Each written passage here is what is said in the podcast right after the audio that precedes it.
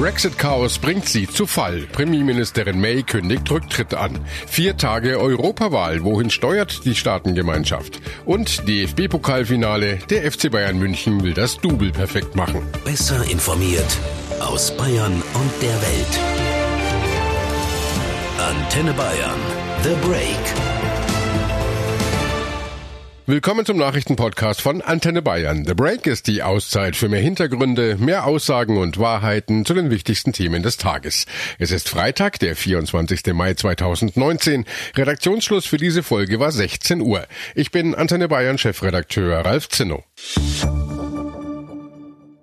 Seit Monaten schaut ganz Europa mit wachsendem Staunen zu bei diesem Drama, mit welcher Zähigkeit die britische Premierministerin May an allen Fronten kämpft, um ihren Brexit-Deal durchzubringen.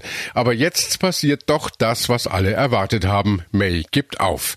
Das verkündete sie vor ihrem Amtssitz Downing Street Number 10 in London. Mir ist bewusst geworden, dass es das Beste für unser Land ist, dass ein neuer Premierminister weitermacht. Also verkünde ich heute, dass ich am 7. Juni zurücktreten werde als Vorsitzende der konservativen Partei, damit ein Nachfolger ausgewählt werden kann.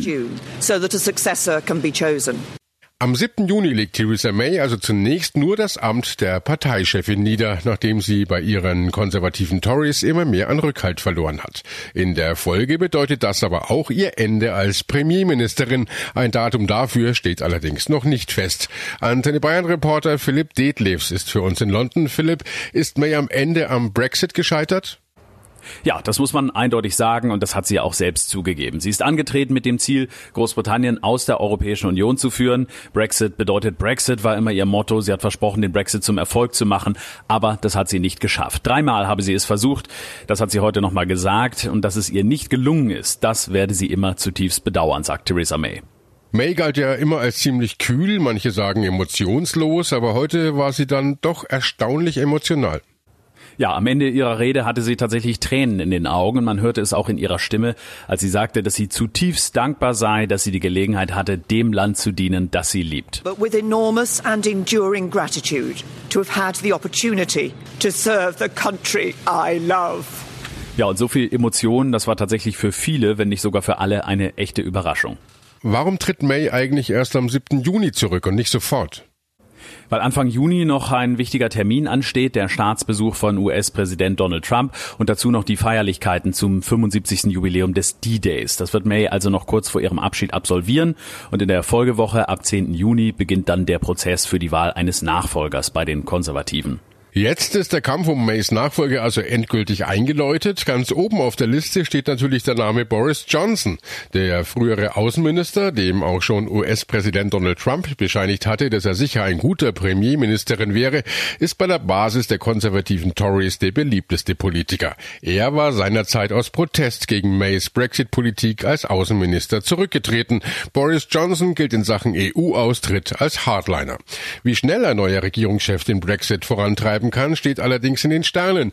Wenn sich jetzt erstmal eine neue Regierung bilden muss, sind die Briten vorerst wieder mit sich selbst beschäftigt. Angepeilt wird der EU-Austritt ja im Moment für Ende Oktober. Es gibt aber erhebliche Zweifel, ob Großbritannien das bis dahin schafft. Denn der neue Regierungschef wird dann sicher nochmal versuchen, mit der EU andere Bedingungen für den Austritt auszuhandeln. Der Brexit wird uns also noch eine ganze Weile beschäftigen. Die Europawahl ist in vollem Gange. Wir in Deutschland sind erst am Sonntag dran, aber insgesamt wird in den 28 EU-Ländern vier Tage lang gewählt. Zum Auftakt waren Großbritannien und die Niederlande an der Reihe und dort in den Niederlanden haben offenbar die Sozialdemokraten mit ihrem europäischen Spitzenkandidaten Franz Timmermans überraschend die meisten Stimmen geholt mit rund 18 Prozent. Das geht aus Befragungen von Wählern nach der Stimmabgabe hervor.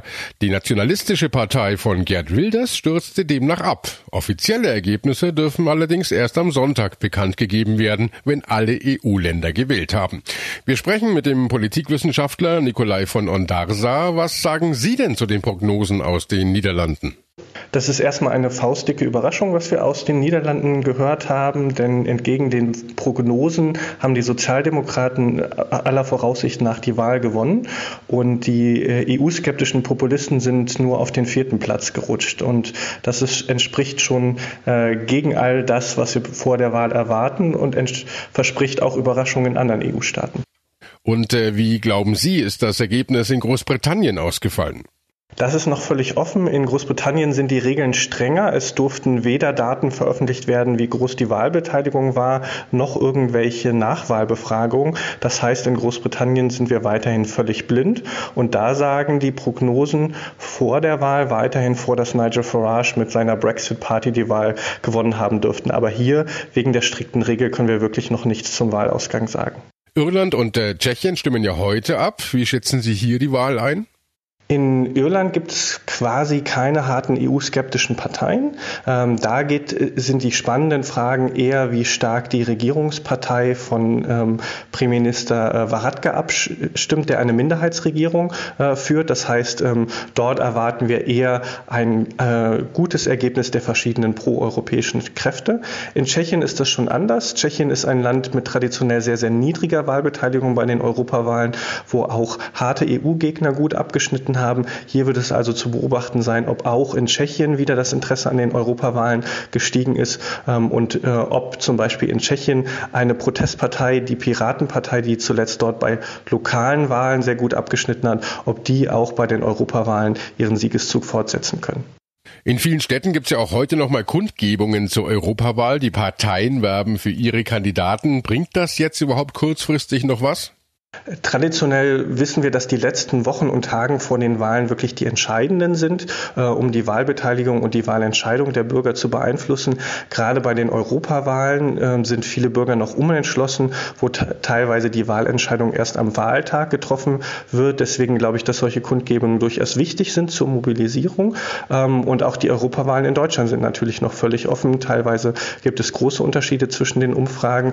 Ähm, und auch hier wird es mit Deutschland, einem Staat, die meisten Abgeordneten im Europäischen Parlament wird, eine sehr große äh, Auswirkung darauf haben, wie sich das Europäische Parlament am Ende zusammensetzt, wer Kommissionspräsident wird und welche Entscheidungen das Europäische Parlament dann in Zukunft treffen wird. Und schauen wir abschließend nochmal auf die Europawahl insgesamt. In welche Richtung geht's da nach Ihrer Einschätzung, Herr Ondarsa? Das ist durchaus eine sehr, sehr wichtige Wahl für die Europäische Union. Die äh, Kritik an der EU ist in den letzten Jahren ja in vielen Mitgliedstaaten gestiegen.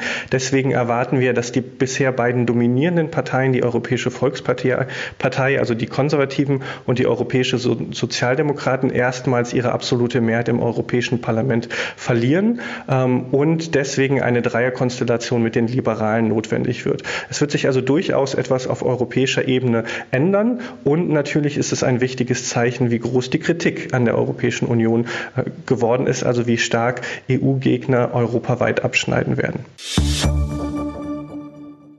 Den Meistertitel der Fußball-Bundesliga hat der FC Bayern München schon in der Tasche. Jetzt will der deutsche Rekordmeister auch das Double perfekt machen im Pokalfinale morgen Abend gegen RB Leipzig. Antenne Bayern Sportreporter Armin Groh ist bereits für uns in Berlin. Armin, wie stehen denn da die Chancen für die Bayern, diesen ja schon 19. DFB-Pokaltitel einzufahren? Das wird eine ganz enge Kiste. Leipzig hat die Meisterschaft als Dritter abgeschlossen. Zieht man die Spiele gegen Bayern heran, waren das enge Spiele auf Augenhöhe. Die Bayern haben das Hinspiel 1 zu 0 gewonnen und das Rückspiel endete 0 zu 0. Einmal bisher sind beide Teams im Pokal aufeinander gestoßen. Da haben die Bayern im Elfmeterschießen gewonnen. Und auch das ist ein Beweis dafür, dass es ein sehr, sehr spannendes Finale wird. Ein großes Stück Arbeit wartet auf die Bayern mit total offenem Ausgang. Die Fußballfans in Deutschland und auf der ganzen Welt dürfen sich also freuen, zumal beide Teams einen sehr gepflegten Stil spielen. Ich sag mal Pokalfinale at its best. Für Bayern-Trainer Nico Kovac ist es ja tatsächlich ein ganz besonderes Spiel. Niko Kovac spielt in seiner Heimatstadt. In Berlin ist er aufgewachsen. Hier hat alles begonnen. Ich bin mir ziemlich sicher, dass dieses Finale auch ein Familientreffen sein wird. Sportlich steht Kovac zum dritten Mal in Folge an der Finalseitenlinie. Letztes Jahr mit Frankfurt gegen die Bayern gewonnen, davor gegen Dortmund verloren. Und am Samstag soll das Double her mit dem FC Bayern München. Aber auch noch aus einem ganz anderen Grund ist es ein besonderes Spiel. Bis jetzt fehlt ja immer noch das klare Bekenntnis der Vereinsbosse Rummenigge und Hoeneß zum Trainer, trotz Meistertitel. Kovac meinte nach dem Meistertitel letzte Woche, er wisse, wie es weitergeht, soll heißen, er bleibt im Amt. Derartige Aussagen fehlen aber noch von Vereinsseite. Es gibt nicht wenige, die munkeln, egal wie viel Titel Kovac in dieser Saison holt, er muss den Trainerstuhl räumen. Das sind Spekulationen. Klar ist, holt Niko Kovac den Pokaltitel, den 19. für die Bayern, dann erhöht das die Jobsicherheit. Ob Sieg oder Niederlage im Finale, Abschiedsgedanken werden nach dem Spiel immer dabei sein. Da bin ich gespannt. Das wird sehr emotional, wenn Arjen Robben und Franck Ribery, die Oldies bei den Bayern, ihr wirklich letztes Spiel für die Münchner gespielt haben. Ich gehe davon aus, dass beide erstmal auf der Bank Platz nehmen müssen, wie letzte Woche, und erst wenn es klar ist, dürfen beide auf Abschiedstournee gehen oder, wenn es eng steht, hat es Robberie allemal im Kreuz der kleine, feine Unterschied zu sein, der über Sieg oder Niederlage entscheidet. Rafinha wollen wir nicht vergessen. Ich würde es Rafinha wünschen, wenigstens morgen zum Einsatz zu kommen, weil er ja schon am letzten Samstag nicht wirklich aktiv von der Bundesliga-Bühne Abschied nehmen durfte. Vielleicht kriegt er morgen ein paar Einsatzminuten. Rafinha wird ja auch beim FC Bayern München auf aufhören. Und äh, für die Zuschauer im Berliner Olympiastadion gibt's eine Premiere. Armin, das Stadion wird zum ersten Mal genderneutral sein. Wie sieht denn das konkret aus? Ja, der DFB, geführt nur von Männern, steigt ein in die Geschlechterdiskussion. Also das Stadion ist genderneutral, will heißen, man darf sich beim Einlass zum Beispiel aussuchen, ob eine Frau oder ein Mann einen bei der Sicherheitskontrolle abtastet. Es wird auch genau gekennzeichnete Unisex-Toiletten geben. Und äh, ja, bei so einem Riesensport-Event ist das zum allerersten Mal der Fall.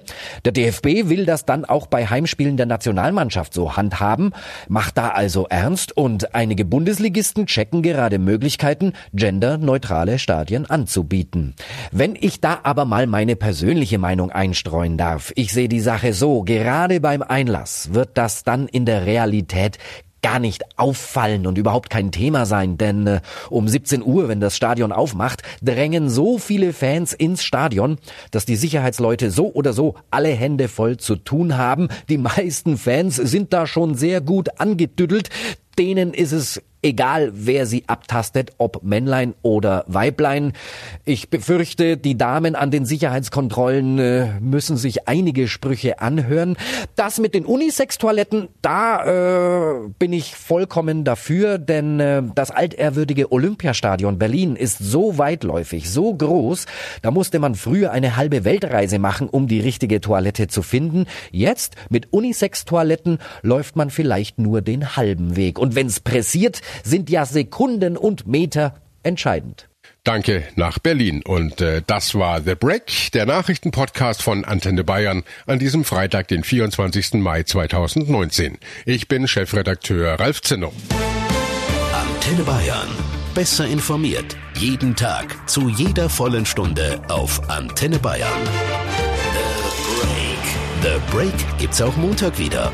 Um 17 Uhr. Jetzt abonnieren.